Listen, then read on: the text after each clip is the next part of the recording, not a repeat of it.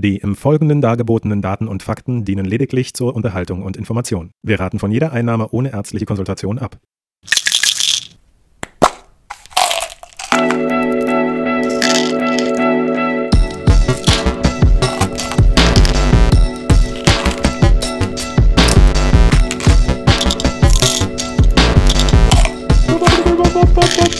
Der rote Knopf glüht.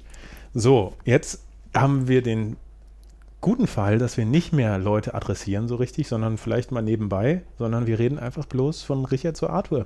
Ja, hi Arthur. Ja, hi Richard, geil. Geil, endlich. Ja, es ist die erste. Folge und ich hoffe, dass wir nicht komplett verkacken, ähm, so wie wir es bei den fünf Aufnahmen von der Einleitung gemacht haben. Ähm, heutiges, Thema, heutiges Thema soll sein Alkohol. Wow, das war wie ein. Ja, voll gut. Wie ein, wie, wie, äh, wie geprobt. Ja, voll Sehr geil. schön. Ich freue mich auf diese Momente in, in der Zukunft.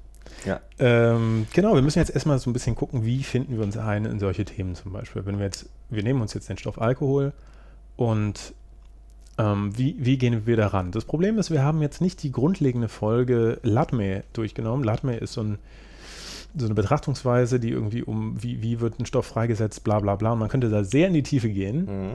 Blöderweise haben wir das noch nicht gemacht. Hm, da war das Konzept nicht ganz ausgearbeitet, glaube ich.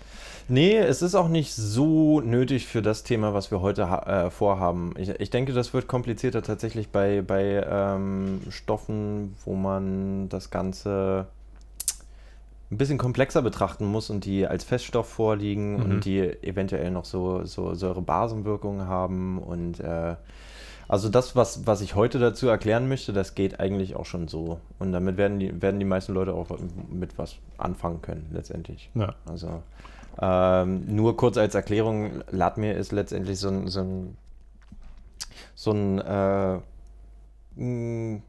so ein Merksatz einfach, wie äh, der Weg eines Stoffes durch den menschlichen Körper aussieht. Und zwar ist es Libera Liberation, Absorption, Distribution, Metabolismus und Elimination. Und ähm, ja, das sind- Exkretion. oder Exkretion, ja. Im Prinzip ist das so ziemlich das Gleiche. Naja, auf jeden so. Fall. Okay, Ähm, alles klar. Das besprechen wir dann in der jeweiligen Folge, würde Genau, ich sagen. Alles genau, klar. genau. Ähm, okay, also wir brauchen das jetzt nicht so. Wie würde ich dann zum Beispiel einsteigen damit? Also ich könnte jetzt zum Beispiel aus äh, meiner Sicht, es ist ja relativ einfach. Ne? Also ich trinke jetzt einfach so einen Schluck von meinem Gin Tonic. Ja, oder und wir mir geht's beide. auch ganz, oder wir beide. Prost darauf. Mhm. Und mir geht es irgendwie ganz blendend, weil noch bin ich gerade irgendwie ganz gut drauf. Und irgendwann geht es mir dann schlecht, weil ich einfach viel zu viel Gin Tonic, getrunken- also schon eine Flasche weg jetzt. Und ach, scheiße, die habe ich auch alleine getrunken, weil mir fällt auf, alle meine Leute um mich rum, die haben gar nicht Bock auf Gin Tonic. Und es fällt Das mir reichlich nicht, das später. gibt's einfach nicht. Da müssen wir Selten, kurz, kurz ehrlich selten. sein, das ist äh, sehr unrealistisch, diese Vorstellung. Ja, oder angenommen jetzt der Tag ist nicht so heiß, da trinkt man eher was anderes. Ja. Ähm, also wie, wie kommt, wie nimmt der Körper eigentlich Alkohol auf? Wie pa passiert, was passiert eigentlich, wenn ich jetzt so meinen Gin Tonic, meine Flasche Gin getrunken habe? Ja. Also, ähm, du nimmst ja im Prinzip äh, Alkohol auf in die Mundhöhle, das Ganze geht in den Magen und verweilt dort erstmal für eine gewisse Zeit. Also ich kann ja erstmal mit dem, mit Ja. dem Weg anfangen, Ja. wie, wie das Ganze dann letztendlich irgendwie dahin kommt, wo es wirkt. Ähm, in dem Magen verweilt es normalerweise ähm, und kommt erst circa nach einer Stunde dann in den Dünndarm an. Ja. Und ähm, das Ganze ist aber abhängig davon, wie gefüllt der Magen ist. Äh, vielen Leuten wird aufgefallen sein, dass wenn man einen leeren Magen hat, dass einfach äh, der Alkohol viel Voll geil stärker wird. Alter. Ja, Ja. einfach. Ja, genau. Und zwar liegt das einfach an der Magenpassagezeit. Und zwar wird 80% des Alkohols aufgenommen über den Dünndarm, weil dort Ja. einfach die Oberfläche größer ist, die Resorptionsoberfläche oder Wegen die und so. Absorptions... Ja, genau, wegen den Zotten und Mikrovilli. Und ähm, letztendlich ist das dann so, dass wenn die Magenpassagezeit schneller ist, also wenn der Magen leer ist, dann wird der Mageninhalt dort auch nicht zu lange verweilen. Und ähm, das Ganze gerät dann in den Dünndarm. Und ähm, noch schneller gerät das in den, in den Dünndarm, wenn man zum Beispiel etwas Kohlensäurehaltiges trinkt. Was ja zum Beispiel bei ähm, Sekt und so. bei Sekt, bei äh, Bier auch und bei äh, Gin Tonic, je nachdem, ob man es aufgefüllt hat mit äh, dem dem geilen Spicy Ginger. Ja, ähm, gerät es dann in den, in den Dünndarm, von da aus dann in, ins Blut. So. Hm. Und ähm, dann gerät es ins Hirn. Es ist äh, gut äh, gängig über die Blut-Hirn-Schranke. Da, da gibt es keine Probleme. Die werden wir sicherlich später auch nochmal irgendwie erklären. Also ähm, was die Blut-Hirn-Schranke ausmacht. Und ähm, im Hirn wirkt dann letztendlich Alkohol über ähm, GABA-Rezeptoren und NMDA-Rezeptoren und Kainat-Rezeptoren. Mhm. GABA-Rezeptoren werden aktiviert. Ähm, GABA ist äh, Gamma-Amino-Buttersäure und ist inhibitorisch wirksam. Das heißt, es hemmt bestimmte Wirkungen im Hirn. Mhm. Äh, damit ist diese ganze hemmende Wirkung von, von Alkohol auch zu erklären. Dazu komme ich aber später nochmal. Und NMDA-Rezeptoren und Kainat-Rezeptoren äh, sind zum Beispiel Rezeptoren, die von Ketamin auch angesprochen werden. Ähm, Okay, aber das hört sich jetzt. Okay, das hört sich jetzt. Ach, okay. Aber das hört sich so an, Ketamin, da würde ich jetzt irgendwie dann am Boden liegen und ähm, voll geilen Film schieben oder sowas. das können wir später nochmal besprechen. Also das ist abhängig, A, von der Dosis ist es abhängig, B, äh, ja, kannst du am Boden, Boden liegen, weil Ketamin ist ja auch ein äh, narkotisch wirksames äh, Genau, das meine ich, dass es quasi eher ja? inhibitorisch ist oder auf meinen Charakter erstmal wirkt, aber am Anfang ist man ja erstmal Ja. so ein bisschen excited, ne? Also erstmal geht es mir ja ganz gut jetzt. Ja, ähm, das würde ich jetzt auch nochmal auf Alkohol beziehen. Im Prinzip, wenn, wenn, also generell kann man sagen, dass Alkohol eher eine hemmende Wirkung hat, eine narkotische, narkotisierende Wirkung auf Mhm. den Körper. Äh, Im Prinzip wird aber am Anfang werden zuerst ähm, inhibitorische Signale gehemmt. Also GABA hemmt im Prinzip äh, Nervenzellaktivität Okay. Beziehungsweise ist ein Neurotransmitter, also hilft bei der, Ja. bei der äh, Kommunikation zwischen den Zellen. Und ähm, wenn jetzt vermehrt GABA oder äh, GABA- GABA-Rezeptoren aktiviert werden, führt das Ganze dazu, dass letztendlich die Aktivität einer Zelle, einer nachfolgenden Zelle, gehemmt wird. Wenn Mhm. jetzt diese Zelle hauptsächlich inhibitorische Signale weitergibt, das Aha. ist ja eine, eine, eine, Ja. eine Kaskade von Informationen letztendlich. Wenn diese Zelle eine ähm, hauptsächlich in- inhibitorische Informationen weitergeben würde normalerweise, aber dann gehemmt wird, dann ist das eine positive Wirkung. Ah, okay, ne? Das ist klar, wie ja, doppelte Verme- Verneinung. Ja. Und äh, damit hängt es letztendlich zusammen, dass man sich nach zwei Bier angenehm enthemmt und sogar aktiver und äh, muskelfähiger und Kräftiger, und kräftiger und fühlt, ja. ja, genau. Und damit hängt das, let das nennt man Exzitationsphase. Hm. Äh, an, an, in der Phase gibt es zum Beispiel auch dann äh, Wirkung auf das vegetative Nervensystem, also Ja. letztendlich eine, eine ähm, breitere Pupille, eine Mydriasis, ähm, was dafür spricht, dass der Körper einfach mehr aktiviert ist. Also Hm. kennt man ja sicherlich Fight and Flight und Rest and Digest, also das, was im Prinzip das vegetative Nervensystem ähm, beschreibt. Und äh, das vegetative Nervensystem wird auch sicherlich nochmal ein Thema werden. Nur irgendwo müssen wir ja anfangen. Ja, So. klar. Ähm, Also hier Genau. beginnt es dann wahrscheinlich schon mit den Überschneidungen. Ne? Da werden wir Ja. wahrscheinlich, wenn es irgendwie Ja. um das Nervensystem geht, auch auf die Wirkung bestimmter unterschiedlicher Substanzen. Ja, da kommt man gar nicht dran vorbei, genau. im Prinzip. So. Ähm, wenn man jetzt die Dosis weiter, also wenn du jetzt immer weiter trinkst und weiter trinkst und irgendwann gar nicht mehr anmischst mit Spicy Ginger, sondern einfach nur äh, den Gin an sich trinkst, ähm, dann geht es dann weiter über die anderen Phasen des Alkoholrauschs. Und die sind auch vergleichbar mit anderen narkotisierenden Wirkungen von letztendlich äh, Betäubungsmitteln oder Mhm. halt, ähm, naja, Narkosemitteln einfach letztendlich in der, in der, ähm, bei Operationen. Okay.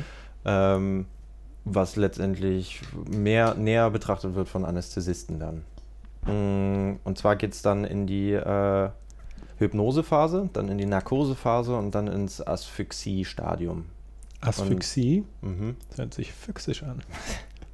Genau, wird aber mit PHYX geschrieben äh, und I und E. Ich sollte eigentlich, eigentlich sollte ich gar nicht hier sein und an äh, Buchstabierwettbewerben teilnehmen wahrscheinlich.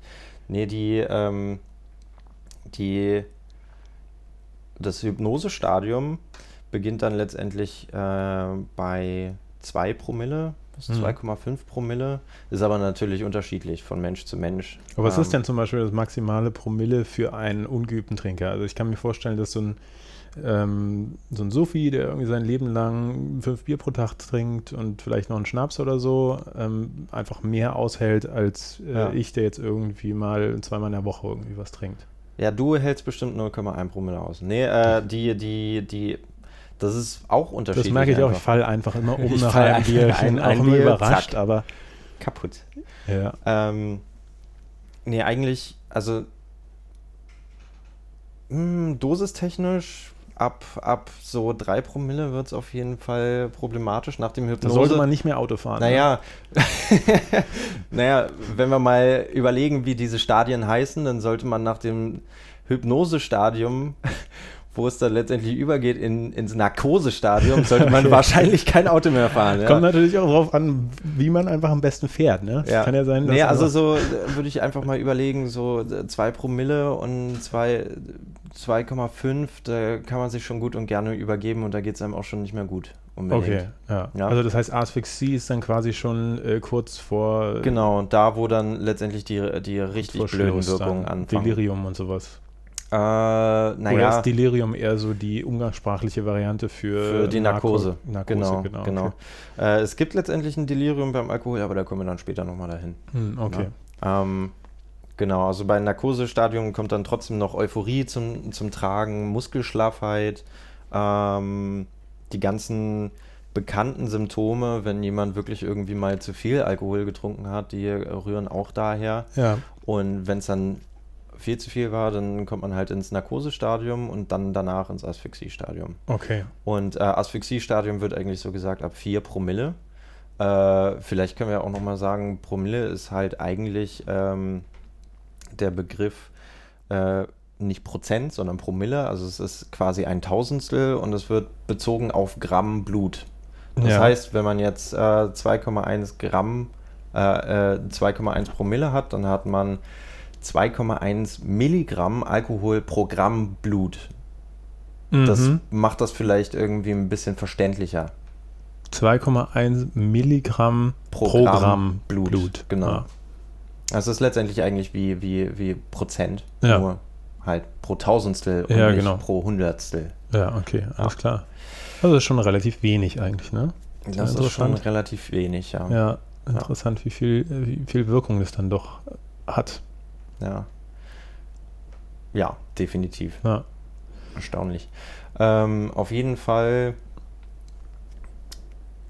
ja, im Narkosestadium kommt es dann letztendlich dazu, dass die, ähm, dass man nicht mehr ansprechbar ist und äh, im Asphyxiestadium geht es dann halt äh, in Richtung Schock, äh, also Kreislaufzusammenbruch oder Atemdepression, was und diese beiden Sachen sind dann halt auch das Lebensgefährliche, woran man sterben kann bei der Ah, okay. Alkoholvergiftung, Vergiftung, bei der akuten. Okay, also das ist dann schon die Vergiftung. Da sind wir beim Punkt äh, Gift, Zellgift ist also quasi die Dosis macht es. Das war dein Telefon. Ähm, wahrscheinlich Schlechtwetterwarnung. Hier ist gerade hier ist gerade der, der Wolkenbruch. Die, Nee, war nur mein Chef. Unwichtig. So, und ähm, ja, wenn der sich den anhört, den Podcast, dann freut er sich. ja, weil er sehr lustig ist. Der wird sich sicherlich freuen. Ja, super. Nee, ähm, also wir waren jetzt beim Punkt Gift. Hm, Du sagst am Anfang, ist es ja alles okay, also es ist wahrscheinlich wie bei allem, die Menge macht das Gift. Ähm, und aber in einer bestimmten Dosis dann tatsächlich irgendwie eine, eine giftige Wirkung. Aber an sich ist der Stoff schon ein Zellgift. Ja, Wir haben bloß Glück, dass wir halt uns äh, irgendwie Dinge brauen, die halt so wenig, also so eine geringe Dosis haben, dass, dass man einfach noch die Freuden des Exzesses vor dem Sterben haben ja, naja, also im Prinzip muss man das ja unterscheiden. Es gibt ja einerseits Gifte, die wirklich nur zellschädigend sind, also Hm. wirklich nur Zellen auf, auf der Zellebene abtöten und generell irgendwie dann einfach Nekrosen verursachen. Und äh, Alkohol macht auch eine Zellschädigung, kann Zellen an sich, wo, wo Alkohol letztendlich rein diffundiert, äh, an sich schädigen und ähm, untergehen lassen. Ähm, aber Alkohol hat halt auch noch eine, diese systemische und psychotrope Wirkung auf den Menschen, also auf den Mhm. ganzen, äh, auf, auf das neuronale Netzwerk. Also es ist ein Nervengift einfach letztendlich.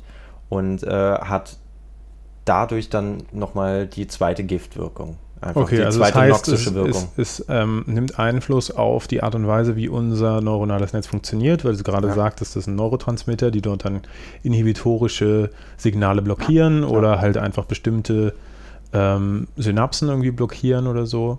Ähm, das heißt, nur deswegen nennt man es irgendwie ein neuronal, äh, also ein, ein, ein Gift für. Na, nee, na, also es ist an sich ein Zellgift, aber Ja. es ist auch ein, äh, ein systemisches Gift, also ein, ein Nervengift einfach.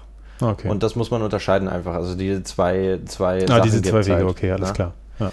Ähm, Das heißt, würde es zum Beispiel jetzt kein Zellgift sein, jetzt keine, ähm, jetzt irgendwie Könnte es nicht die Zelle an sich angreifen, sein. könnte es trotzdem Nervengift sein. Genau. Und das wäre dann zum Beispiel auch, wäre jetzt jede psychoaktive Substanz ein Nervengift, weil es ja die Art ja. Wirkung von. Ah, okay. Prinzipiell ja. Ähm, ah, es kommt dann drauf an. Also im Prinzip, ja, zum Beispiel LSD wird eigentlich immer von ausgegangen, dass es relativ ungefährlich ist, Mhm. aber im Prinzip ist es so wirksam und so, so extrem wirksam auch, ähm, dass wenn man äh, vergleichbare Dosen nehmen würde mit anderen Nervengiften, dass es dann auch einen umbringen würde. Soweit ich weiß. Aber Müsste LSD mal an gucken. sich, aber LSD an sich ist ja nicht tödlich. So, ne? Na, Also in der Dosis, die keine- verabreicht wird, in Mikrogramm. Okay, aber es wenn man das Ganze ja erhöht, keine- vergleichbar mit Ja, ja. Zu, zu anderen äh, Nervengiften, die in, in einer Dosis von einem Gramm oder was weiß ich äh, giftig sind. Das So, müsste man mal auschecken. Das würde Ja. mich auch interessieren, weil ich bin mir gerade ein bisschen unsicher, weil ich meine gelesen zu haben, dass halt genau LSD halt eine der Substanzen ist, bei denen irgendwie die Dosis, also eine, eine letale, sagt man so, Hm, letale letale Dosis, nicht gefunden wurde. Also man weiß noch nicht, ab welcher Dosis es tatsächlich Ja. für ähm, Säuger irgendwie dann tödlich Ja. sein könnte. Oder ob es überhaupt eine gibt, eine Grenze. Finde ich auch sehr interessant. Ich bin mir Okay, tatsächlich alles klar. aber auch gerade unsicher. Okay, ja, dann lassen wir das erstmal so stehen und wir gucken dann einfach Ja. in der nächsten Episode, wo es um LSD geht, äh, wie es sich da wirklich verhält. Also wir haben jetzt gerade irgendwie besprochen, wie ist denn jetzt zum Beispiel der, der Rauschverlauf, wenn ich jetzt irgendwie anfange, Alkohol zu trinken, bis zu dem Punkt, dass man tatsächlich irgendwie im, im Koma landet. Das kann man sagen, Koma, Ja. Delirium, irgendwie da delirisch Ja, wird. Koma kann man schon fallen, ja, in der Narkose erstmal, wo man dann normalerweise Weise wieder aufwacht. Okay. Wenn es schlimm ist nach dem Asphyxie-Stadium und man tatsächlich irgendwie Hirnschaden davon getragen hat durch die Atemdepression oder was auch immer, wenn man länger rumlag. Okay, ja, das sind Na, dann dann Folgen quasi anderer, anderer Folgen. Also das sind die Folgen der Folgen einer, Ja. eines schlecht laufenden Rausches. Ähm, also wir haben jetzt quasi darüber gesprochen, wie läuft ein Rausch ab. Wie ist es denn, wenn man jetzt sein Leben lang sich irgendwie die Alkohol gibt und einfach, also jetzt nicht so moderat vielleicht, wie wir es tun, Ja. ähm, obwohl mich das auch interessieren würde. Ähm, also zum Beispiel, wie ist es, wenn man jetzt irgendwie moderat trinkt und wie ist es, wenn man einfach zu viel nimmt, wo man irgendwie sagen könnte, okay, das ist jetzt irgendwie schon krankhaft. Also chronische Schäden gibt es ab, ähm, bei Frauen waren es 30 Milliliter Alkohol, reinen Alkohol pro Tag und bei Männern waren es 60. So, und das ist gar nicht viel. Ja.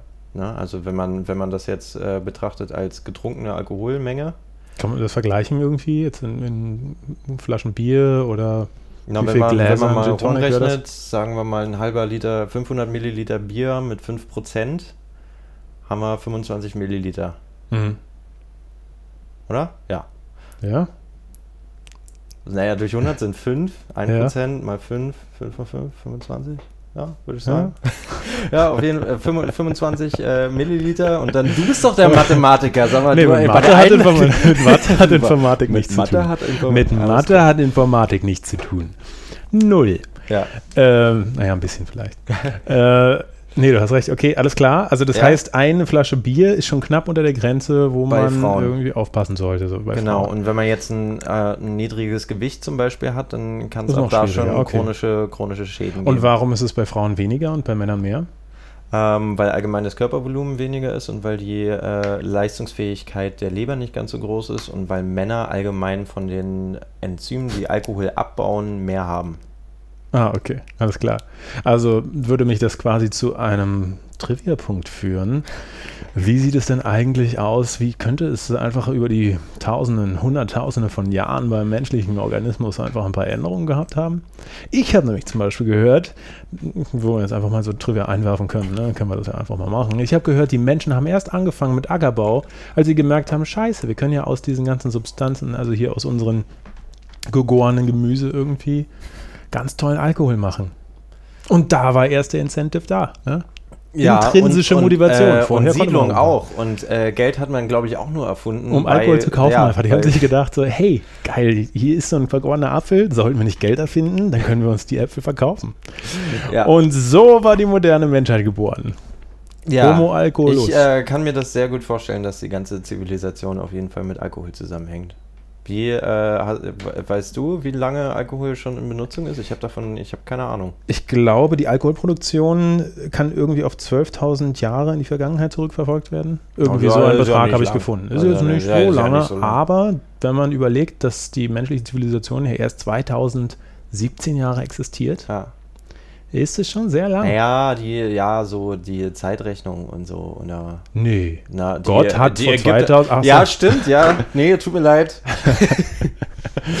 nee, die klar, nee. Ägypter gab doch schon Ägypter so äh, 4000 Jahre und so mit Zivilisation und Ja. Schrift und so. Ja. Aber ich weiß nicht, mit, äh, mit äh, da müssen wir uns vielleicht doch mal einen äh, Geschichtstypen, Historiker einfach, einen ja. Historiker einfach hier jeden Fall. einladen. Ich glaube, ich kenne da jemanden, den du kennst. Stimmt, ja. Ja, den können wir vielleicht einfach mal einladen. Ja. Der wird uns die Leviten lesen. ja. Auf jeden Fall. Ja, nee, aber das war auf jeden Fall eine Zahl, die ich gefunden habe. Und Was mich halt fragen würde, ist, welche Implikationen könnte das für die Entwicklung der Menschen oder des menschlichen Organismus haben? Wird man wahrscheinlich nie herausfinden, wirklich. Nie wirklich, ja. Das Problem ist ja auch, wenn man irgendwo eine Karaffe findet mit irgendwelchen komischen vergorenen Resten, dann kann es auch sein, dass einfach eine Fruchtschale stehen gelassen wurde. Stimmt. Aber da wird uns wahrscheinlich der Historiker auch nochmal erzählen, wie man das herausfinden Ja, kann. sicherlich. Ja. Denke ich auch. Ein paar Archäologen könnte man auch einladen. Hm. So Alkoholarchäologen. Alkohol. Das ist ein guter Beruf, ich glaube. Ja, gleich äh, auf Platz 2 nach Bierbrauer. Alles klar. Äh, genau, also, äh, ähm, also die Langzeitfolgen sind also quasi, ähm, also ich kann irgendwie schon süchtig werden und irgendwie Suchterscheinungen entwickeln, wenn ich als Mann mehr als 60 Milliliter pro Tag Nee, trinke. von Sucht habe ich jetzt nicht direkt gesprochen. Ähm, Sucht ist ja ein ganz anderes Verhalten nochmal. Ich Mhm. habe jetzt erstmal hauptsächlich davon gesprochen, äh, wie es aussieht mit chronischen Folgen. chronische Und Folgen. chronische ja. Folgen sind, haben ja einfach bloß was mit der physiologischen Wirkung von dem Alkohol zu tun. Also zum Beispiel gibt es da Leberschädigung. Ähm, wie, wie schwer die ausfällt, ist dann natürlich auch nochmal abhängig einfach von, von der Mhm. Menge, die man trinkt. Ja, oder wie man Ähm, selbst prädispositioniert ist. Ja, oder so. genau. Chronische Folgen sind auch sowas wie, wie äh, Fettleibigkeit, metabolisches Syndrom durch Alkohol. Hm. Ähm, oder im Prinzip so Kapillarerweiterungen an bestimmten Körperregionen, zum Beispiel der Nase. Das ist ja, das Ja. ist ja relativ bekannt, so diese Trinkernase. Trinkernase, ja. Die tritt natürlich normalerweise auch äh, erst erstmal später auf. ja. Also bei, bei höheren Dosen täglichen. Also bei mir erst in fünf Jahren. Ja, genau. Ja. Naja, hm. Naja. bist, schon, bist schon schnell. Achso. ich habe schon eine rote Nase, Mhm. mir mal gesagt. Das ist ein Pickel. Ja. Ja, okay, alles klar. Dann, kann, dann glücklich, glücklich bin ich Ja. einfach, wenn das, Das in ein ist paar cool, Tagen das ist viel besser. Lieber, lieber Pickel und Mitesser als ähm. Trinkernase. Ja, und Sucht. Genau. Ja. Kaputte Leber und so. Kaputte Leber. Ja. Okay, also äh, chronische Folgen wären also quasi genau diese Phänomene. Ja, Ähm, genau. Wie ist es dann mit der Sucht? Also äh, muss ich erst diese chronischen Folgen ent erwi- entwickeln, damit ich irgendwie diese Sucht entwickle? Oder Nee, diese, diese, nee, Sucht ist ja mehr was, was sich im Nervensystem wieder abspielt. Also was jetzt. Okay. letztendlich mit dem Belohnungszentrum zu tun hat, also, zum, also Dopaminausschüttung. Hm. Und das kommt halt allgemein bei der euphorisierenden Wirkung äh, durch, durch äh, Kaskadennetzwerke in diesem, in, im Hirn einfach Ja. äh, durch GABA-Aktivierung zustande. Okay. Wie genau das funktioniert, ist übrigens noch nicht gänzlich bekannt. Also wie, wie die Euphorie da Ja. ausgewirkt wird und generell wie Alkohol in seiner Gesamtheit arbeitet. Ähm, Ach so, noch also ist es jetzt nur bekannt. Alkohol oder ist es eher, dass wir generell noch nicht wissen, wie diese Belohnungs, ähm, die, die- dieses Feedback quasi funktioniert und wie dann tatsächlich Also so eine Sucht entwickelt erstens wird? und generell bei Sucht ist man sich auch noch nicht ganz sicher, aber dann muss ich nochmal einfach Hm. äh, lesen. Zur Sucht habe ich jetzt noch nicht äh, direkt so ausführlich mich belesen. Aber Okay, im das sollte ja auch nochmal ein Thema sein. Also Ja. es gibt ja unterschiedliche Art von Sucht, es gibt unterschiedliche Art von Ja, also im Prinzip Umgang sind sich alle so so. ziemlich einig, dass äh, damit das äh, Dopamin, dopaminerge System im, im Genau, okay. zu tun hat. Ja. Also das heißt, man kriegt immer so ein Overload an äh, Belohnungs-Neurotransmitter-Ausschüttung durch diese Substanzen und am Ende ist man quasi einsam und allein, wenn man diese Ausschüttung nicht mehr hat und deshalb greift man immer wieder auf Substanzen zurück. Genau. Und natürlich sind es dann wahrscheinlich auch immer diese ähm, Signale, die nebenbei noch auftreten. Also man schmeckt die Substanz und kriegt dann die Belohnung und ja, das ist dann also wie auch so ein eine bisschen Konditionierung. genau. so eine ja. Pavlovsche Hundeglocke einfach Ja, genau. letztendlich. Äh, dass man eventuell gar nicht mehr so sehr die, die Belohnung oder es gibt es ja einfach bloß, dass man so mit so einem positiven Gegeninput dann gegen Sucht handeln kann. Aber Ja. das, das werden wir dann später Genau, sicherlich nochmal genau, das ist ein Thema für eine andere, andere Zeit. Mm. Das heißt, du hattest vorhin erzählt, äh, dass du auch dich belesen hast zur Wechselwirkung. Das würde mich auch mal interessieren. Also angenommen jetzt irgendwie, ich trinke moderat, dann wird es wahrscheinlich nicht so viele Wechselwirkungen geben. Mhm. Ähm, das ist jetzt meine Vermutung. Die sieht vielleicht anders aus. Gibt es irgendwelche Substanzen, die man nicht nehmen sollte? Auf keinen Fall.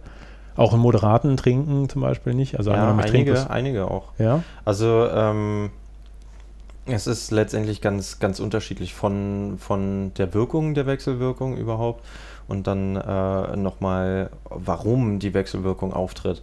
Also mh, es gibt zum einen Medikamente, die die Wirkung des Alkohols verstärken können. Da wäre es dann Mhm. nicht so schlimm, wenn man letztendlich ein Glas Wein trinkt zum Beispiel. Äh, das könnte dann äh, stärker wirken letztendlich. okay. Aber es dürfte einen nicht so sehr umhauen. Und dann gibt es welche, die verhindern, dass Alkohol abgebaut wird. Und da kann ein Glas Wein einen Au. schon äh, ziemlich kaputt machen. Also sollte man Aber dann ist, doch auch, schon das ist aufpassen. doch voll die ökonomische Überlegung für skandinavische Länder, wo das alles so teuer ist. äh, wenn, wie, den, den Naja, Leuten den, den Rausch so also- schlimm zu machen, dass sie Ja, nie anstatt wieder dass dann skandinavische Jugendliche dort irgendwie die Seife trinken müssen, um besoffen zu werden, könnten sie doch einfach sich Davon irgendeine Tablette gehört. Das ist überlegen. interessant. Kann man, geht das? Das ist ja abgefahren. habe ich irgendwo irgendwann mal gelesen, irgend so, ein, Ja. so eine Handseife oder irgendwas. okay, Ähm, das ist ja ungut. ja, vielleicht ist es auch einfach totaler Blödsinn gewesen, was ich da gelesen habe, Ja. aber ich weiß auf jeden Fall, dass es sehr teuer ist, äh, der Alkohol dort in dieser. Vielleicht trinken die es auch bloß, weil die noch nicht an Alkohol ran dürfen. Ja, vielleicht. Das könnte auch einfach das Thema sein. Ja. Aber ich meine, es wäre ökonomisch überlegbar, dass man sich einfach solche Tabletten besorgt und Ja. dann halt einfach nur ein Glas Wein trinkt und Ja. dann den ganzen Abend betrunken ist.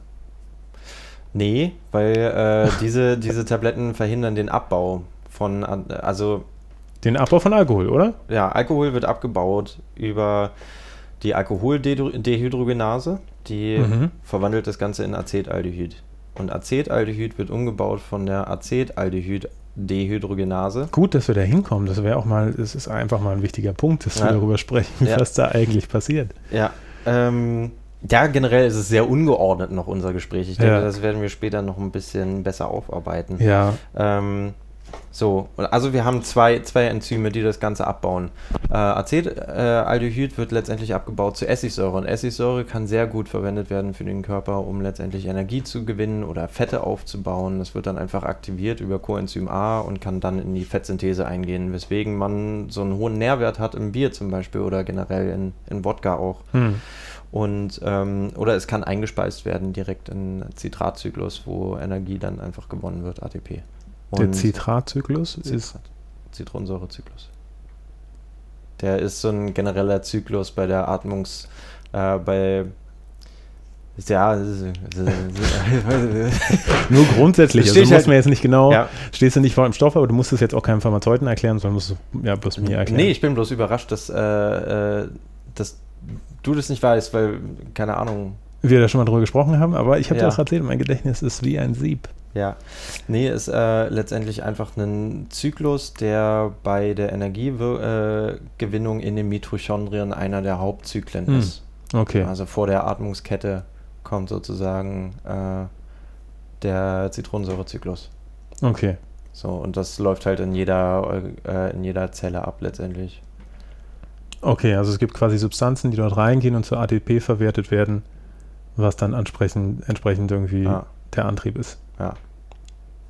Der Ja. letztendliche Energiebaustein. Okay, sorry. Stand ich kurz auf dem Schlauch. Nee, ist kein Ding. Alles gut. Ähm, letztendlich bei der Biochemie so im, in, der- in der Tiefe bin ich auch nicht wirklich bewandert. Ja, das können wir ja Ähm. dann einfach nochmal irgendwie uns angucken. Ja, auf jeden Fall. Ähm, genau. So, Und wenn du jetzt den Abbau verhinderst von Acetaldehyd zu Essigsäure, Ja. Dann wird der Körper einfach gnadenlos vergiftet. Und, Ah, okay, ähm, das heißt, es wird gar nicht irgendwie äh, auseinandergenommen von den Enzymen und so. Na, also diese Sachen, von denen ich geredet Mhm. habe, die hemmen letztendlich ähm, die Acetaldehyd-Dehydrogenase. Das hemmt letztendlich den, den Abbau von dem Acetaldehyd. Das heißt, Mhm, je mehr okay, Alkohol ja. du trinkst, wird es einfach von der Ja. Alkoholdehydrogenase zu Acetaldehyd und staut sich dann so auf im Körper. Schwemmt sich auf. Normalerweise entgiftet sich der Körper dadurch, dass er es weiter oxidiert, aber das Mhm. kann er jetzt nicht mehr. Ja. Und deswegen kriegst du plötzlich Blutdruckabfall, Übelkeit, äh, Angstzustände und extremes, einfach extremes Ab Erbrechen. So, Ja. Also es geht dir wirklich unglaublich dreckig. Es ist nicht so, als würdest du die ganze Zeit heiter fröhlich. Also eine totale. Vergif Vergiftung durch Übersäuerung. Nee, nicht durch Übersäuerung, einfach durch eine toxische Wirkung von dem okay. Acetaldehyd. Klar. Das ist der Disulfiram-Effekt. Das hat man tatsächlich auch mal äh, verwenden wollen, um Leute wegzubringen von Alkohol. Nach dem Entzug hat man denen dann Disulfiram gegeben, was genau das macht. Das äh, hemmt Ah, die okay. Al Acetaldehyd-Dehydrogenase, was letztendlich dazu führt, dass die Leute tatsächlich nach einem Glas Wein extrem vergiftet sind einfach. Okay. Und das Nett. nan nannte man abhorrierend, äh, also einfach abschreckend. Das Problem ist, dass man diese Vergiftungserscheinungen nicht ganz erklären kann, komplett mit dem Acetaldehyd, ähm, weil diese, diese Wirkung für die entstandene Acetaldehydenmenge eigentlich zu stark ist. Trotzdem gibt es diesen Effekt, aber bei ganz vielen ähm, Stoffen, die äh, die Acetaldehyd-Dehydrogenase äh, mit beeinflussen. Ähm, zum Beispiel Metronidazol war es, glaube ich. Muss ich nochmal nachgucken. Hm. Ähm, auf jeden Fall tritt da überall so eine wirklich, wirklich schlimme Vergiftung auf. Ähm, und das fühlt sich alles andere als gut an. Mhm. Okay. Ja? Also das heißt, Weil der jetzt quasi ein, eine Wechselwirkung ist also quasi dieser Abbau äh, wird gehemmt vom Acetaldehyd. Genau, das ist So. zum Beispiel eine, eine Wechselwirkung. Dann gibt es noch die, die Wechselwirkung, dass es zum Beispiel stärker wirken könnte. Ähm, Das ist ja auch ökonomisch eigentlich. Das ist vielleicht ein bisschen ökonomischer. Das äh, kommt zum Beispiel vor bei Metoclopramid. Das ist ein äh, Arzneistoff ähm, gegen Übelkeit. Mhm. Ähm, und der verringert die Zeit, also verringert die Magenpassagezeit. Das heißt, Ah, okay, also ähm, geht schneller in den es geht Dünndarm. einfach schneller in den Dünndarm, deswegen wirkt es schneller und Okay. stärker. Ja. Ja. Also das, ähm, und dann gibt es halt noch so Stoffe wie ähm, H2-Antagonisten, Histamin-Antagonisten, Hm. die ähm, im, im Magen letztendlich den Abbau von, ähm, von dem Alkohol durch Alkoholdehydrogenase verhindern. Und deswegen wirkt es auch stärker, weil es einfach im Magen nicht schon abgebaut wird. Männer haben zum Beispiel relativ viel Alkoholdehydrogenase im Mund, Rachenraum und Mhm. im Magen. Deswegen kriegen Männer auch tatsächlich äh, eine, schneller eine Fahne, letztendlich. Äh, gegenüber Frauen, die einfach deswegen auch wahrscheinlich etwas weniger Alkohol vertragen. Natürlich gibt es da auch wieder äh, Und deswegen wahrscheinlich auch früher sich beschweren, dass man irgendwie dass eine Fahne hat. ja, dass man einfach eine Fahne ja. bekommt. Ja. Na klar, wenn man das, das selber irgendwie riecht, dann ist das ja nicht so schlimm. Ja. Ja, spannend auf jeden Fall. Das war auch so eine Frage, So. wie das bei Männern mit dem mit der Fahne ist. Dann gibt es letztendlich noch Interaktionen. Ähm, es gibt ja abbauende Enzyme, äh, andere ähm, in der Leber. Also Ja. Alkohol wird zu 95 Prozent über dieses System, was ich gerade eben erklärt habe, äh, abgebaut mit der Alkoholdehydrogenase und der Acetaldehyd-Dehydrogenase. Und dann wird es Essigsäure und dann wird es Mhm. eingespeist in, in den äh, Energiestoffwechsel, in den Fettstoffwechsel. Ähm, 5% davon werden aber auch über äh, Leberenzyme abgebaut und das sind dann Zytochrom äh, B450 Enzyme, die äh, in der Leber sitzen und auch andere äh, Arzneistoffe äh, verstoffwechseln. Das heißt, wenn man Alkohol trinkt, dann ähm, werden solche Enzyme in, induziert und diese Induzier äh, Induktion führt dazu, dass es mehr davon gibt. Okay, also es gibt Okay, mehr ja. abbauende Enzyme. Ja. Ähm, wenn man jetzt, äh, also durch chronischen Konsum tritt Ja. das auf, ja. Ja. Ähm, wenn man also einen Arzneistoff nimmt, der über ein bestimmtes Enzym in der Leber verstoffwechselt wird und man trinkt Alkohol dazu, dann wird der Arzneistoff nicht so schnell abgebaut, weil dieses Ah, die, okay. zusätzlich diese abbauenden Enzyme blockiert werden von dem Alkohol. Ja. Aber Wenn du- andersrum könnte das ja eigentlich auch der Fall Genau, sein. wenn ne? du, also, wenn du chronisch, wenn du chronisch Alkohol trinkst Ja. und deswegen dieses, äh, dieses Enzym hochfährt, dann wird Arzneistoff eben auch schneller abgebaut. Ah, okay, also das heißt, wenn jemand irgendwie Alkoholiker ist, dann müsste das mit dem Arzt abgeklärt werden, weil der vielleicht auch dieses Medikament gar nicht so anspringt, beziehungsweise das viel zu schnell verstoffwechselt wird, als Genau. dass es wirken könnte. Genau. Weil ja viel da auch durch die Leber, ne, irgendwie erst in den Kreislauf kommt. Genau. Also vieles, was man aufnimmt, was in den Darm letztendlich aufgenommen wird, geht erstmal über die Fortader direkt in die Leber, wird dort ver Mhm. äh, verarbeitet. Dann gibt es zum Beispiel Sachen, die so umgebaut sind, dass sie erst später in der Leber ihre volle Wirkung Ja. äh, entfalten oder die letztendliche Struktur entfalten, wo ähm, die dann wirken soll letztendlich, Ja. wenn auch woanders im Körper. Aber erstmal geht es in die Leber und wird verarbeitet. Das Ja. nennt man äh, Prodrugs.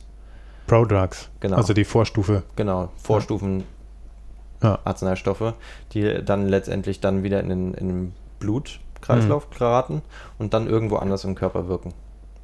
Hm, okay. So, und ähm, mh, Alkohol kann dann zum Beispiel, wenn man jetzt äh, Vitamin A oder so, äh, Retinol, Retinsäure ähm, dazu nimmt, kann es dazu führen, dass das vermehrt abgebaut wird und dass dann letztendlich ähm, A, die Wirkung davon geringer ausfällt oder dass Intim Intermediärprodukte entstehen, die schädlich sein können. Das heißt, es kann dann kanzerogen werden zum Beispiel oder ähm, Also du meinst jetzt dieses Medikament, was nicht richtig verstoffwechselt wird, weil man Alkohol trinkt, beziehungsweise andersrum? genau. Okay, alles klar.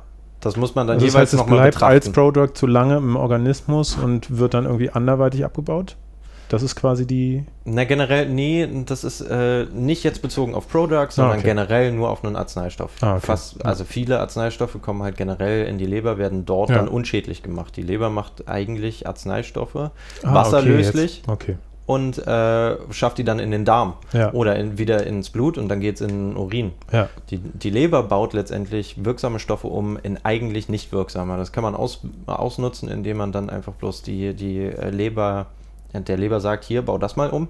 Und dann wird es aber umgebaut zufällig in was, was wirken Wirksam kann, ist. wirksam ist. So genau. Katalysatorartig So. oder wie? Und diese, diese Enzyme, wenn die induziert werden, dann haben die halt verschiedenartigste Wirkungen auf verschiedene Arzneistoffe. Ja. Und Okay. Da muss Ja. man dann aufpassen, weil entweder gehen die dann unter das therapeutische Fenster oder über das therapeutische Fenster. Also unter das therapeutische Fenster würde heißen, es ist nicht wirksam Ja. und oben drüber heißt, dass es toxisch ist. Und man will Ja. immer ins therapeutische Fenster rein, weil da läuft die Therapie Aber ab. was ist zum das, Beispiel mit einem Stoff der, Stoff, der über das therapeutische Fenster geht, aber plötzlich voll gut ist? Das wissen wir auch nicht. Weil das würde mich zu meiner nächsten Frage führen, warum denn jetzt zum Beispiel bestimmte Alkohole gesund sind. Ist wahrscheinlich einfach eine komische Annahme von mir und wahrscheinlich auch großer Humbug, aber ähm, vielleicht gibt es ja tatsächlich Stoffe, die dann einfach durch die Belastung der Leber plötzlich zu was Spannendem werden, als zu etwas, was ausgeschieden wird. Ist jetzt eine, eine alberne Annahme. Wir müssen gar nicht so eine Pause drauf machen. Die Frage war eigentlich, warum sind manche Alkohole denn überhaupt gut für den Körper oder in gewissem Maße gut für den Körper? was meinst du mit Alkoholen? Meinst du verschiedene Flaschen oder Sorten von Ethanol? oder Ja, meinst nee. du tatsächlich Nee, verschiedene ich meine jetzt Alkohole? tatsächlich, also Al- ich meine ähm, quasi äh, Drinks.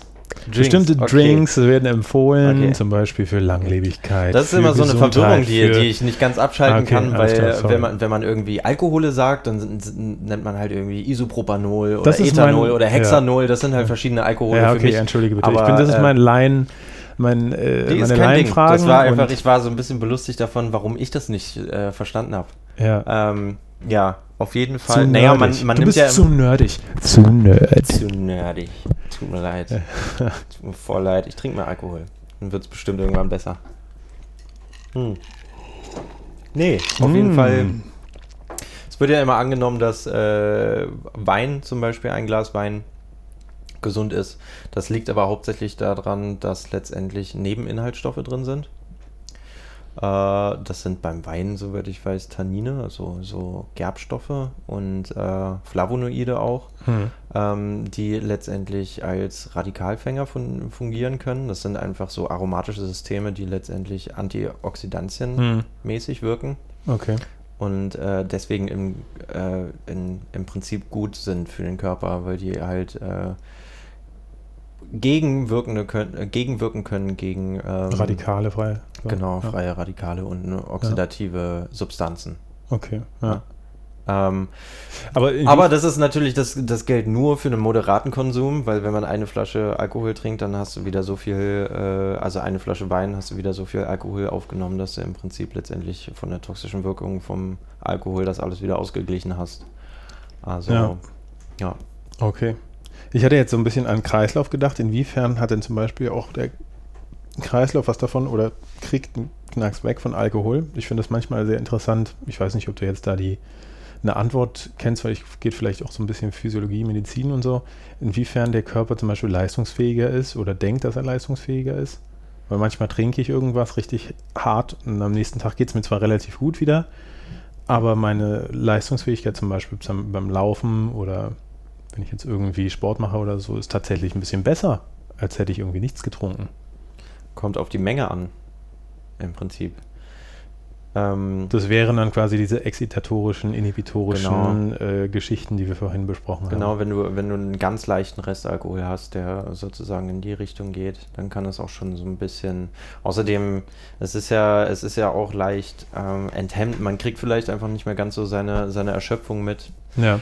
Dazu kommt auch, dass im Prinzip, da sind wir noch gar nicht drauf eingegangen, diese, diese physiologischen Wirkungen von Alkohol, ähm, was Alkohol eigentlich noch mit dem Körper macht, und zwar den Blutdruck erhöhen im, im Körperstamm. Okay.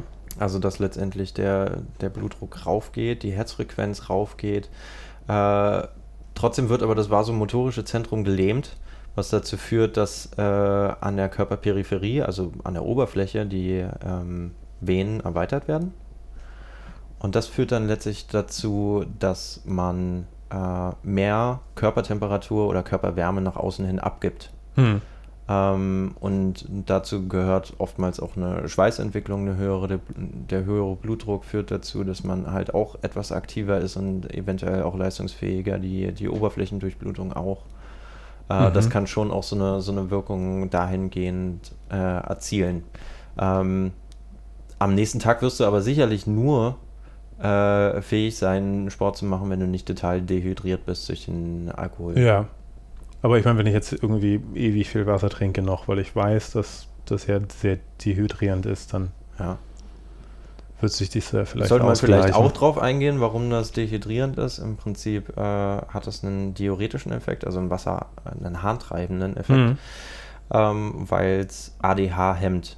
ADH heißt antidiuretisches Hormon ähm, und dieses Hormon wirkt normalerweise in der Niere auf V2-Rezeptoren. Ich glaube, da muss ich jetzt nicht äh, näher drauf eingehen. Hm. Ähm, auf V2-Rezeptoren und das führt dann letztendlich dazu, dass ein spezielles Protein eingebaut wird in, in die Niere, in, in, äh, In die Nierchen? ja, in die Nierchen. Ja. Und das sind Aquaporine und diese Aquaporine, die ermöglichen den Rücktransport von Wasser aus, der, aus dem Primärhahn zurück ins Blut.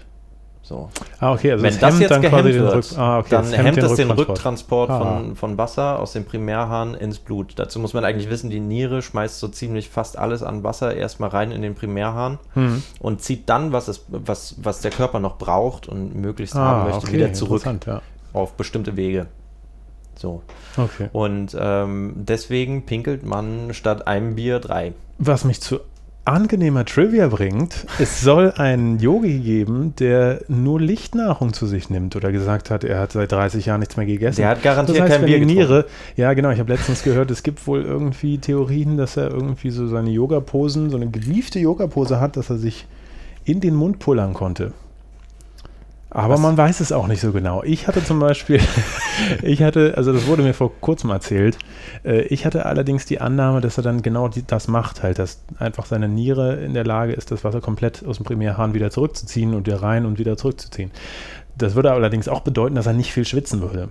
Ja, das was würde auch. äußerst ja, es würde auch bedeuten, dass er letztendlich keine Entgiftung hat und nichts mehr zu sich nimmt die ganze Zeit. Na klar, er isst nichts. Also er, Er isst isst nichts, nichts, und trinkt, trinkt nichts. nichts. Genau, das ist äh, jedenfalls behauptet er das. Man weiß es Ja. nicht so genau. Aber es haben wohl irgendwie auch mehrere auch. Mediziner. Ja, da hast du recht. Ja. Das wäre merkwürdig. Das wäre sehr äußerst.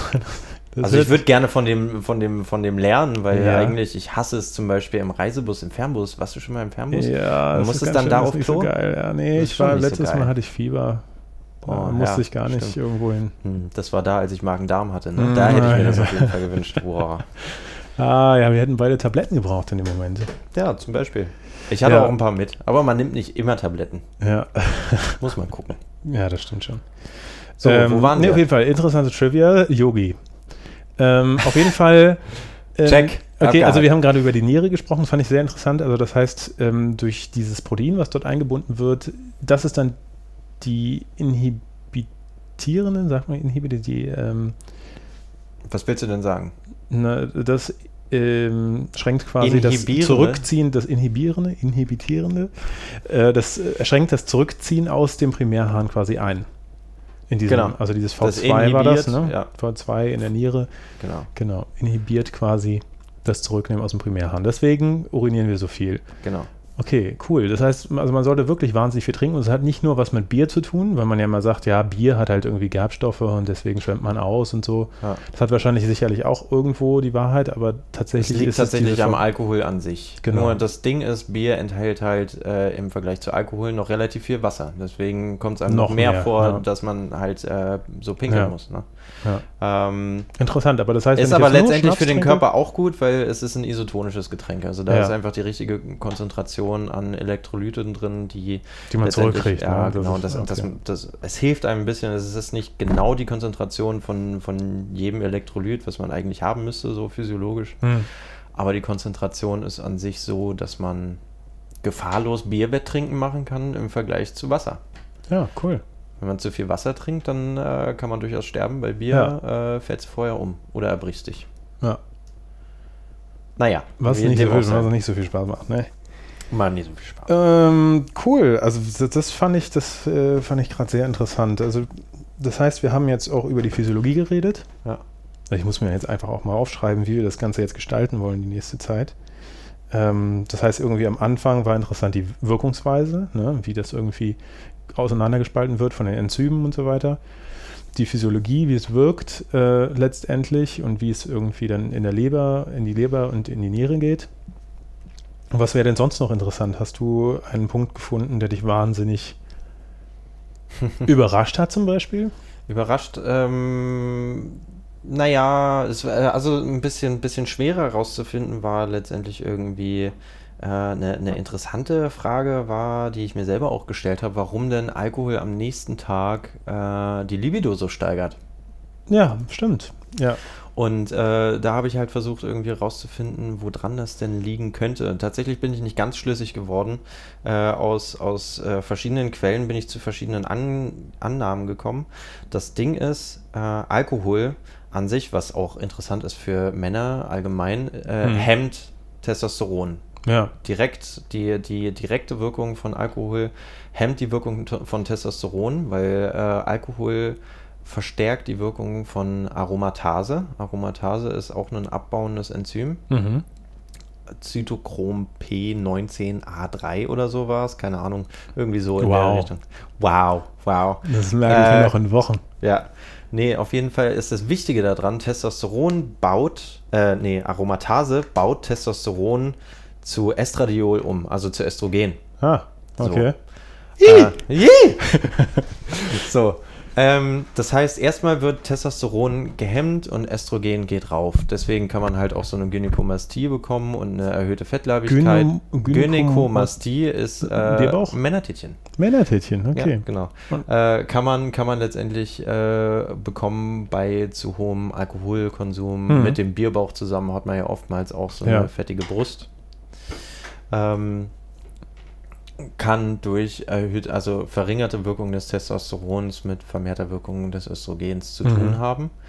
Ähm, Aber das würde jetzt quasi dem widersprechen, dass man das würde dem widersprechen, Libido genau. hat. Das hat mich erstmal zum Denken gebracht. Im Prinzip habe ich mir dann gedacht, ähm, dadurch, dass es Testosteron hemmt und man am nächsten Tag dann die, die äh, also und Östrogen hochfährt, Hm. ähm, würde dann der Körper gegenregulieren und das Testosteron noch weiter hochfahren. Ja. Ähm, im, letztendlich am Morgen, am nächsten Morgen, wenn Alkohol nachlässt. ja. Was ich allerdings auch gelesen hatte, war eine interessante äh, Studie von Joel Finkelstein. Ich glaube, der hat irgendwie an Harvard gearbeitet oder so. Hm. Der hat eine Studie gemacht, der hat äh, 400 Männern äh, einen Hammer gegeben gegen Testosteronaufbau.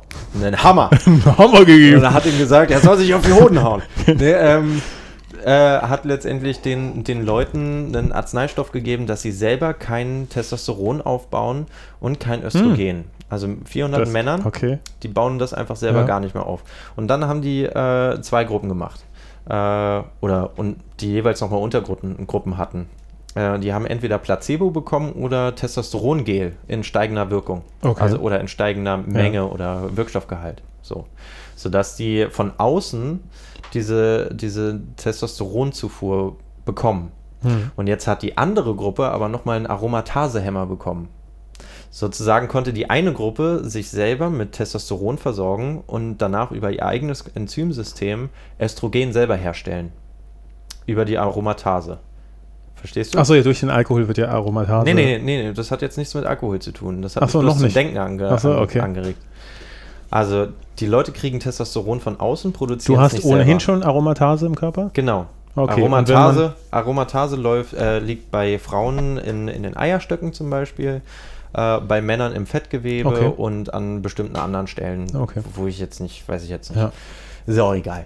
Nee, auf jeden Fall, ähm, Ah, das heißt, es ist so ein Feedback-Loop. Kann ich kurz ein, Genau. kann ich kurz rein? Also das heißt, Aromatase, im, wenn du Fett hast, Aromatase stellt dann quasi im menschlichen, im männlichen Körper äh, Östrogen, Östrogen, her und dadurch wird mehr Fett angesetzt. Da ist dann nochmal ja, das ist sehr schön. drin. Da hast du sehr schön den Teufelskreis von äh, fettleibigen Männern erkannt. Weil äh, oh, da, das da ist dran, grausam. das ist grausam, ja. Ähm, deswegen kriegt man halt sehr schwer diesen Bauchfett weg. Ja. letztendlich, weil ähm, der sich selber unterstützt. Und es gibt jetzt aber Aromatase. Okay, ich wünschte, alle hätten deine, deine Augen sehen können gerade. Das war wirklich ernsthaft erschrocken. Ja, ja. Naja, ich meine, geht es auch auf die 30 zu. Muss man vorsichtig sein. Ja, aber du, du hast da keine Probleme. Na, noch nicht. Okay, du Ja. wolltest, ich wollte jetzt dich nicht unterbrechen. Also man hat da quasi diese Untergruppen gehabt, so, wo unterschiedliche Mengen Genau, also an die- die bauen Testosteron selber- von außen und Genau, sie bauen selber kein Testosteron mehr auf und es gibt zwei Gruppen. Beide kriegen Testosteron von außen. Diese zweite Gruppe bekommt aber einen Aromatasehemmer, sodass ihr Fettgewebe kein Östrogen aufbauen kann. Das Mhm. heißt, die haben eigentlich nur zur Verfügung Testosteron. Und die andere Gruppe, die Testosteron hatte, aber woher kommt das Östrogen- Testosteron jetzt? Das Ich dachte, die kriegen- kommt aus dem Gel. Ach so, okay, also beide Gruppen kriegen Testosteron vom Mhm. Gel, aber die einen haben Aromatasehemmer und die anderen nicht. Aber Genau, quasi genau. die eigen, körpereigene Produktion von Östrogen bzw. Testosteron wurde gehemmt. Das heißt, Genau. es passiert gar nicht mehr. Das Genau. heißt, du kannst geregelt von außen das irgendwie machen. Okay, es, es geht also quasi nur um die Variable, du hast äh, äh, Aromatasehemmer oder nicht. Ja, genau. Okay, ja. So. Und rausgekommen ist erstaunlicherweise, dass die Leute, die Testosteron bekommen haben, aber kein Östrogen hatten durch den äh, Aromatasehemmer, äh, dass das dazu geführt hat, dass sie einen Libidoverlust hatten und ein erhöhtes Fettgewebeaufbau auch. Die hatten quasi nur Testosteron Ah, und hatten aber trotzdem eine verringerte Libido und erhöhten Fett, ja. erhöhte Fettleibigkeit, Ja. was normalerweise immer nur ein Testosteronmangel zugeschrieben wurde. Ah, okay. Ja. Also das heißt, Das die Balance zwischen Östrogen und äh, Testosteron Testosteron, ist ist, super Wichtige. wichtige. Genau, Okay. und das hat mich dazu, hat mich zu der, zu der Annahme gebracht, dass im Prinzip durch die Hemmung von dem Testosteron Östrogen hochfährt und vielleicht hat Östrogen eben mehr Wirkung äh, auf den menschlichen Körper und auf die menschliche Libido als eigentlich angenommen. Ah, okay. Oder männliche Libido Ja. vielmehr gesagt, ja. Sodass ich mir nicht wirklich sicher bin, liegt es jetzt daran, dass der Körper am nächsten Tag, äh, nachdem man Alkohol getrunken hat, ähm, Testosteron hochfährt oder liegt es tatsächlich einfach am erhöhten Östrogenspiegel Ja. und man deswegen mehr Lust hat? Aber das müssen wir unbedingt nochmal extra besprechen. Also Testosteron, Östrogen, generell diese Balance ist ja super spannend. Ja, also da generell kann man einfach eine komplette Folge drüber machen, weil das ist echt ähm, interessant. Es gibt ja auch irgendwie so einen Gegenstoff, also irgendwas, was Testosteron bindet. ich weiß gar nicht, wie das heißt, LDL oder so? Was ist LDL? Nee. Kann mich ja komplett falsch erinnern. Äh, Ich weiß jetzt nicht genau, mal raus. Also es gibt irgendwas, was willst. irgendwie mit diesem Testosteronspiegel und so auch zusammenhängt. Also dass quasi sehr viel gebunden ist und auch im Körper gar nicht richtig Verwendung finden kann, Hm? weil das halt irgendwie, das ist zwar zu finden und du kannst es auch irgendwie messen, aber es gibt halt noch irgendwie eine andere Substanz, die es quasi blockiert. Ja. Ähm, Weiß ich jetzt aber nicht so genau, genau, weiß ich das jetzt. Da gucken. gucken wir nochmal nach. Aber das ist auf jeden Fall echt spannend. Okay, also deine Theorie im Moment ist, dass quasi Östrogen auch mehr, Ja. äh, mehr Wirkung hat. Okay, ich glaube, da gibt es auch viele Studien zu. Ne? Also es Ja. war jetzt nicht nur eine, Ja. die Östrogen quasi mehr zuschreibt als nur. Ja. Also das war jetzt so die hauptsächliche, die ich Ja. gefunden habe und die ich sehr interessant fand. Ja. Und, Und hattest du noch mal mit einem Andrologen oder so gesprochen oder Urologen? äh, Hast du irgendwas rausfinden können? Ja, mit dem Urologen, der hat mir letztendlich gesagt, dass ähm, diese gängige Theorie halt das ist, dass äh, Testosteron am nächsten Tag dann wieder hochgefahren wird. Okay, alles klar, alles klar. Das sind diese ist- das beiden, die beiden man quasi- Theorien. Ähm, und ich bin mir aber nicht ganz schlüssig. Ja. Also Fakt man ist nur, nicht dass so man halt am nächsten Tag einen ziemlichen Brummschädel hat und aber trotzdem sich körperlich betätigen möchte, am liebsten. Ja. Was schon irgendwie merkwürdig ist. Naja. Ja, also wir haben auf jeden Fall, also Erhebungsstudie 2, Größe 2. also, äh, genau. Spannend, okay, cool. Ähm, also sind wir jetzt quasi an dem Punkt, wo die Ausnüchterung stattfindet, ja? Also es ist einmal, ist man noch so ein bisschen betrunken oder so, oder man hat irgendwie einen Schädel. Und ähm, was passiert eigentlich, wenn, wenn das alles abgebaut wird? Also irgendwie, es fängt schon sehr früh an, dass da irgendwie Acetaldehyd produziert, produziert wird, weil eine Fahne kriegt man schon relativ früh am Abend, Ja. zumindest der Mann.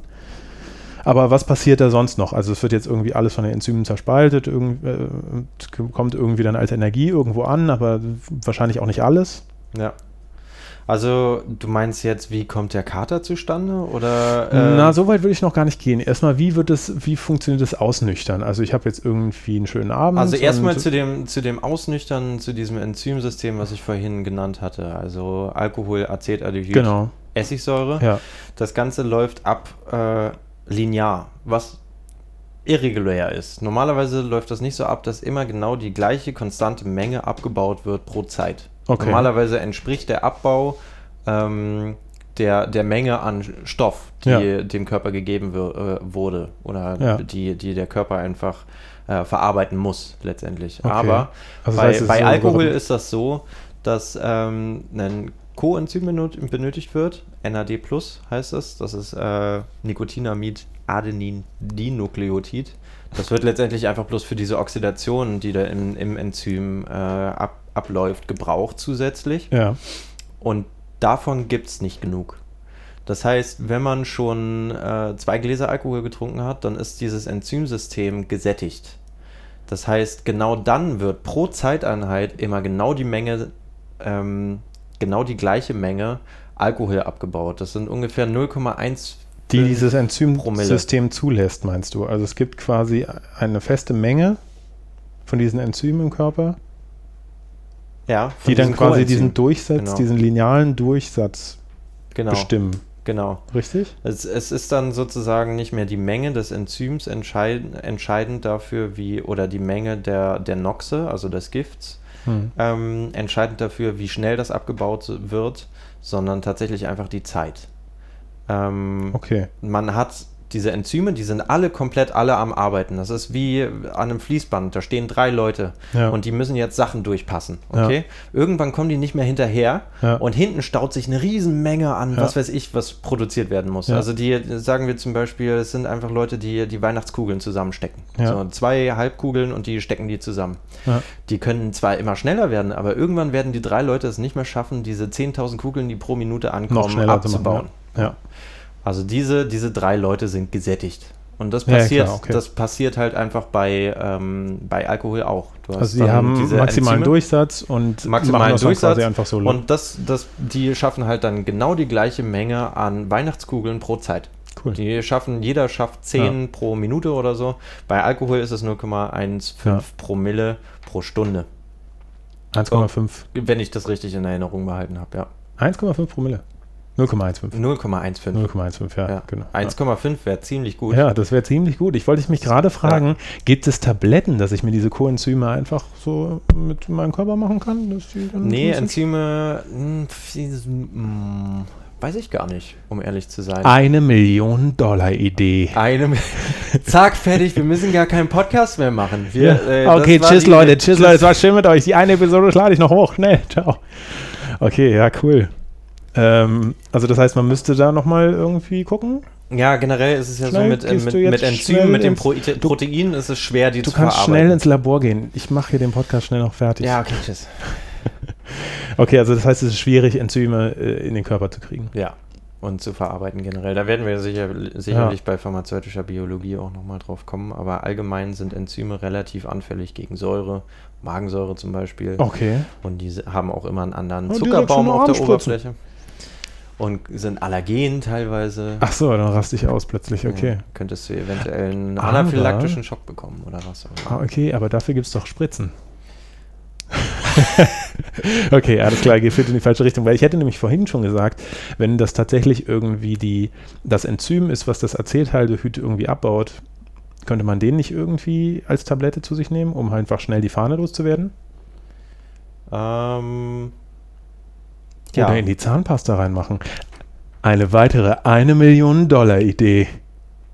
Acetaldehyd, Dehydrogenase. Dehydrogenase, das wird aber nicht lange halten, das ist ja das Problem. Du hast ja, diese Fahne kommt ja letztendlich über, aus dem Blut direkt über die Atemluft äh, aus der Lunge und da hast du eine riesige Oberfläche, wo das letztendlich abgegeben wird. Das heißt, diese Fahne kommt nicht nur aus dem Mundraum, sondern du müsstest tatsächlich... Moment, Moment, Moment. es gibt diese Asthma-Sprühgeräte und dann kann man das machen und dann hat man das einfach drin in der Lunge und dann weitere eine Million Dollar Idee. Das ist geradezu kriminell, Arthur. Du bist ein kriminelles Megagenie, weil dann sofort alle betrunken Auto fahren. Oh! Weil dann, dann benutzt oh! sie diesen, diesen nee, ich Sprayer. bin kein, ich habe ich hab bloß die Ideen, Leute. Ich bin, ich, Das ist nicht meine Schuld, was die Leute mit meinen Ideen anfangen. genau, Reich werden zum Beispiel. Nee. genau. Ähm, ja. Ne? Also ist nicht so einfach. Ist nicht so einfach. Schade. Ist nicht so einfach. Die Ansonsten wäre ich auch schon generell mit- Millionär. Ja, genau. Ja. Ja. Okay, alles klar. Also sind wir jetzt quasi ausgenüchtert. Aber wie passiert denn zum Beispiel so ein Kater? Was, was macht so ein Kater aus? Warum bekommt man überhaupt einen Kater? Also im Prinzip staut sich ja dann die Alkoholmenge auf, es wird immer mehr, immer mehr. Das heißt, du ent- entwässerst über diese physiologische Wirkung, die ich gesagt habe, ähm, entwässerst du.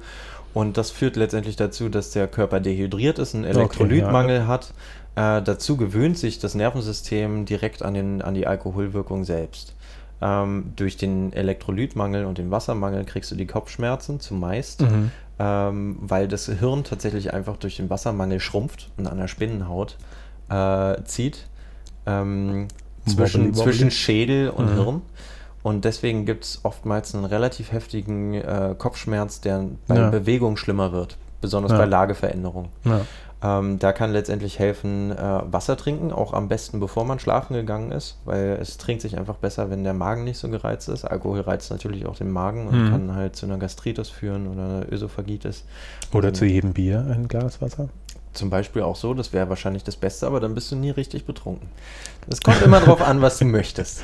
Ich So. möchte eigentlich nie richtig betrunken sein. Ich möchte bloß irgendwie dieses excitatorische Moment mitnehmen. Ja, ja. Ne?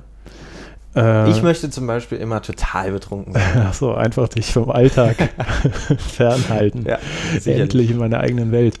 Nee, ähm, nee ich, das finde ich tatsächlich, das ist der Moment irgendwie, wo es dann keinen Spaß mehr macht. Wenn man richtig, richtig betrunken ist. Ja, wo man irgendwie dann Ja. sich selbst so ein bisschen Wenn man sich verliert. selber nicht mehr unter Kontrolle Ja, hat. genau. Genau. Ja, nee, im Prinzip geht es dann noch da bei diesem Kater dazu, durch den Elektrolytemangel kriegt man dann oftmals so ein gereiztes Nervensystem und durch die Gewöhnung an den Alkohol kriegt man dann diese zittrigen Finger, Mhm. wenn es wirklich sehr weit geht. Ähm, dazu halt Magenreizung, deswegen die Übelkeit. Ja. Mm, Genau, das erklärt eigentlich schon so ziemlich fast alles. Und dann gibt es noch die Frage, warum denn äh, im Prinzip schlechte Alkohole oder schlechte, also Hm, stimmt, ja, genau. gü- So Fusel, Stichwort Ja. Fuselalkohole, ne? Ja, Also warum so ein schlimmer Wodka irgendwie richtig blöd ist. ja. Ähm, Und da hast du schon das richtige Wort gesagt, Fuselalkohole oder Fu Fuselöle. Ähm, es gibt letztendlich auch andere Alkohole, die bei der alkoholischen Gärung entstehen und die entstehen aus Proteinen, also Mhm. aus Aminosäuren letztendlich.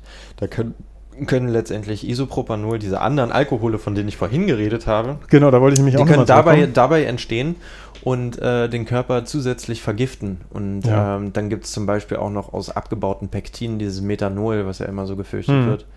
Ähm, und äh, diese, diese Alkohole, die werden letztendlich über ein ähnliches System abgebaut, auch über die ähm, Alkoholdehydrogenase, Acetaldehydrogenase und führt aber zu anderen Intermediärprodukten, die teilweise giftiger sein können oder stärker sauer.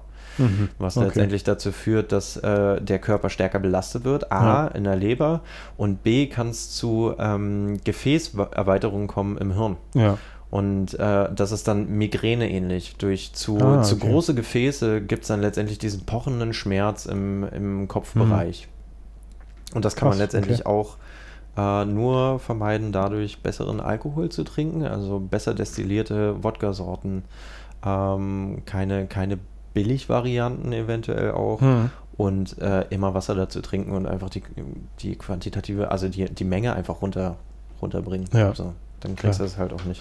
Aber wenn du sagst, es gibt quasi diese Fuselalkohole oder Fuselöle, ähm, welche Alkohole sind denn tatsächlich jetzt zum Beispiel die guten und welche sind die schlechten? Also was ist zum Beispiel der Alkohol, den du in deinem guten Wodka haben möchtest? Ethanol. Ethanol Ja. ist quasi der einzige gute Alkohol. Das heißt, alles andere hat andere Intermediärprodukte. Ja, ja.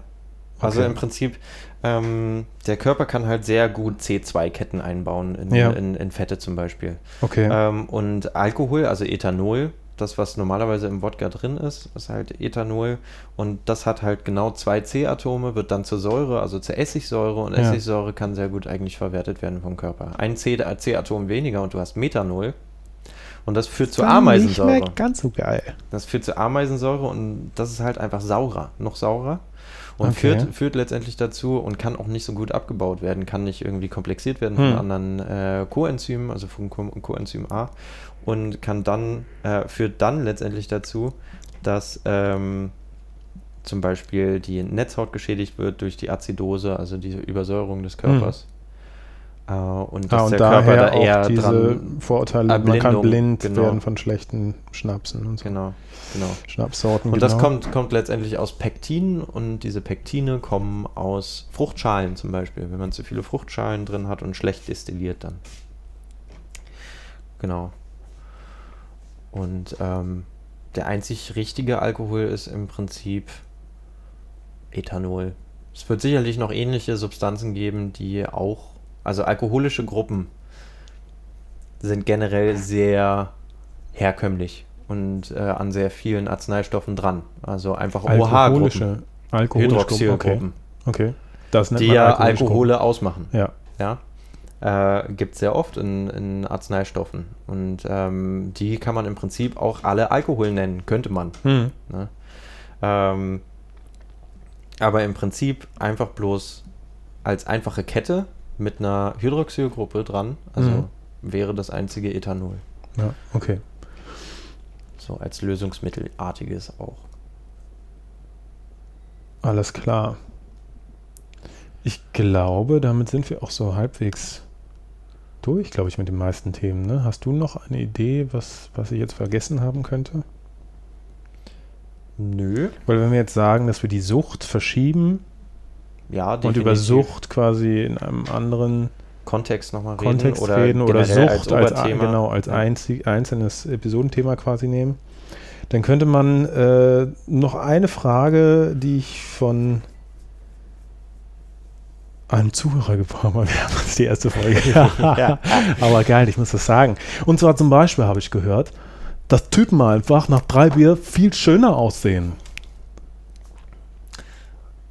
Und die Frage ist, warum? Ja, warum? Okay, warum? warum? Ja, äh, würde ich mir auch, äh, könnte ich mir durchaus vorstellen bei Frauen, weil es geht ja um Typen, ah, vielleicht auch bei Männern, ich weiß nicht, was das für ein Zuhörer war. Nee, auf jeden Fall ähm, Naja, kann ich um mir Typ- vorstellen, ja, dass es auch damit letztendlich was zu tun hat, dass Testosteron gehemmt wird. und Östrogen höher fährt. Okay. Bei Frauen kann das direkt, denke ich, dazu auch führen, dass die Libido höher wird. Würde auch ein bisschen mehr für meine Theorie, äh, ähm, also anhand dieser Studie, die wir Ja. ja. besprochen haben, so ein bisschen mehr sprechen, dass man halt auch im Alkoholrausch selber eventuell ein bisschen mehr Libido hat. So. Aber das wirst du wahrscheinlich dann noch wirklich nochmal äh, sich ein bisschen mehr belesen, wie das tatsächlich Ja. mit dem Östrogen ist. Aber du hattest, glaube ich, vorhin im Vorgespräch auch irgendwie erwähnt, dass es an der Stelle ähm, ja auch mit der inhibitorischen und exzitatorischen Geschichte zu tun hat. Also dass man irgendwie am Anfang halt Durch weniger, einfach, genau, ja. weniger gehemmt ist, ähm, aber halt auch irgendwie leichter zu exciten. Ja, naja, ich denke einfach durch, durch die ähm, durch diese Berau Berauschung und diese euphorisierende Wirkung Genau. und die Wirkung letztendlich auf das dopaminerge System ist man einfach weniger empfänglich für Mängel, die der andere Ja. aufweist. Wenn man Oder normalerweise Mängel des, äh, von oder eigene, selbst, eigene ne? Mängel, Ja, genau, dass man sich also die Enthemmung wird dazu führen, dass man sich mehr traut und Dass man sich diese, selbst und diese mehr- euphorisierende ja, genau. Wirkung wird dazu führen, dass man weniger darauf achtet, was letztendlich den anderen eventuell unattraktiv machen könnte. Ja. Und das führt dann halt zu der teuflischen Wirkung. Ja. Teilweise zu der teuflisch. teuflischen. Aber manchmal ist es vielleicht auch göttlich. Ja. Ich weiß es nicht. Ich weiß es nicht. Ich weiß es doch einfach nicht. ähm, das führt mich bloß noch zu so einigen Sachen. Ähm, das heißt, es ist eigentlich voll unclever. Also wenn ich jetzt nochmal auf die Sache von vorhin zurückkomme, dass im Dünndarm eigentlich die eigentliche Aufnahme passiert, es ist voll dämlich, sich quasi den, den Darm voll zu machen. Zum Beispiel habe ich gehört, dass es Leute gibt, die sich so ein Tampon auffüllen. Also das sind jetzt wirklich äh, jenseits jeder menschlichen Würde.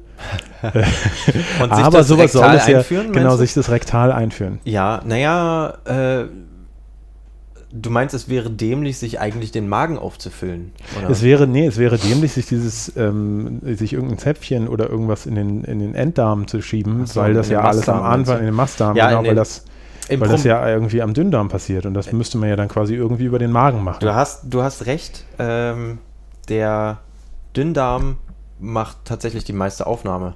Liegt aber hauptsächlich daran, dass er direkt hinterm Magen liegt.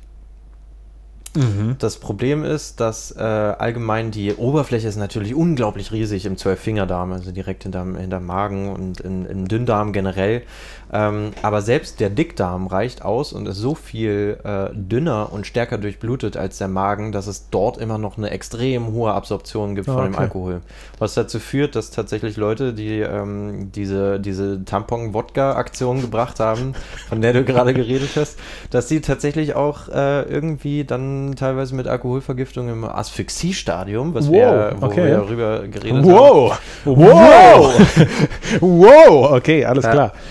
ähm, Ähm, dass die in, in, im Vergiftungsstadium dann ins Krankenhaus gekommen sind. Okay, das heißt, Kinder Höhere nicht zu Hause nachmachen. nicht, nicht im Po und das tut auch nicht gut. Nee, es, äh, auch, es geht ja auch um den brennt Geschmack. sehr. Einfach teure, teure Alkohole kaufen, Ja. seltener konsumieren. Und ich hoffe für jeden, dass er keine Geschmackspapillen am Anus hat.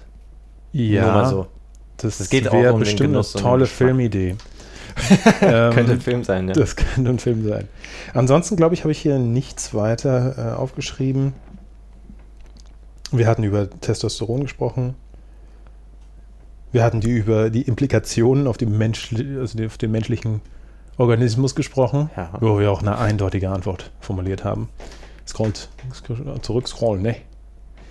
Ähm, oh, eine Sache müssen wir noch äh, beantworten und zwar, was bedeutet, hey Diggi, hey Brudi, was heißt Umdrehung? Was heißt Umdrehung? Gab es die Frage echt? Die, die gab es wirklich, die habe ich wirklich. Alter, war das nicht so ein Slangbegriff für äh, Prozent einfach? Ja, ich glaube schon, aber warum sagt man das? Also, Weil irgendjemand sich äh, gesagt hat, so, wenn ich zu viel Alkohol trinke, dann dreht es mir im Kopf. das, das war meine, das war auch mein das Gedanke. war meine Assoziation, aber Tatsache, weiß ich nicht. Ich kann es nicht genau sagen, woher dieser Begriff kommt. Okay, dann muss ich jetzt kurz mal auf Urban Dictionary gucken. Ob es das irgendwie. Aber ich glaube, Deutsch gibt es gar nicht, ne? Nee, ich glaube, da werden wir nichts finden. Hey, das fand ich eigentlich eine super Frage.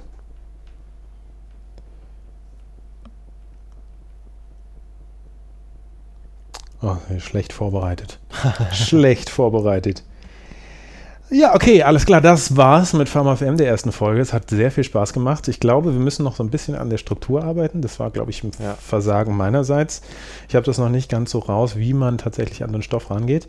Und ich hätte, glaube ich, auch so ein bisschen, so ein bisschen dramaturgisch besser aufbereiten können. Aber das mache ich dann beim nächsten Ein Mal. paar mehr. Fragen stellen, weil ich vergesse tatsächlich, also ich vergesse mich im Thema auch so ein Ja. bisschen. Wenn ich, wenn ich anfange zu reden, dann fallen mir sehr viele Verbindungen und Vernetzungen ein. Und oftmals weiß ich dann nicht mehr genau, wohin ich dann gehe, wohin ich rede. Ja, aber ich Ja. denke, wir werden so ein bisschen so einen Flow entwickeln. Das kriegen also wir das schon ist so ein, das ist einfach, glaube ich, dass wir so eine Dynamik entwickeln. Das wird sich in der Zeit einfach zeigen. Ja. Wunderbar. Wir sind jetzt auch bei einer Stunde und 14 Minuten. Ja. Was cool ist, glaube ich. Ich hoffe, das Tempo ist jetzt nicht so langsam. Ich hoffe, es ist nicht zu langweilig. Müssen wir einfach, so, da spielen wir uns so ein, so, ne? Da werden wir bestimmt noch Feedback bekommen, wenn die ersten Hater ankommen und einfach sagen, Genau, ihr seid könnt jetzt scheiße! mal, was soll der Scheiß? Ich verstehe das alles schon längst. Diggi, ja, da hast nicht storniert. ja, genau. Aber cool, also wenigstens ähm, die erste Folge so. So geil. Ja. So, also, geil, Leute. Ja. ja. Geil, Leute. Ja, ist geil. Vielen ja, ist Dank geil. fürs Zuhören. Genau, Alles bis klar. zum nächsten Mal. Oh, oh, oh.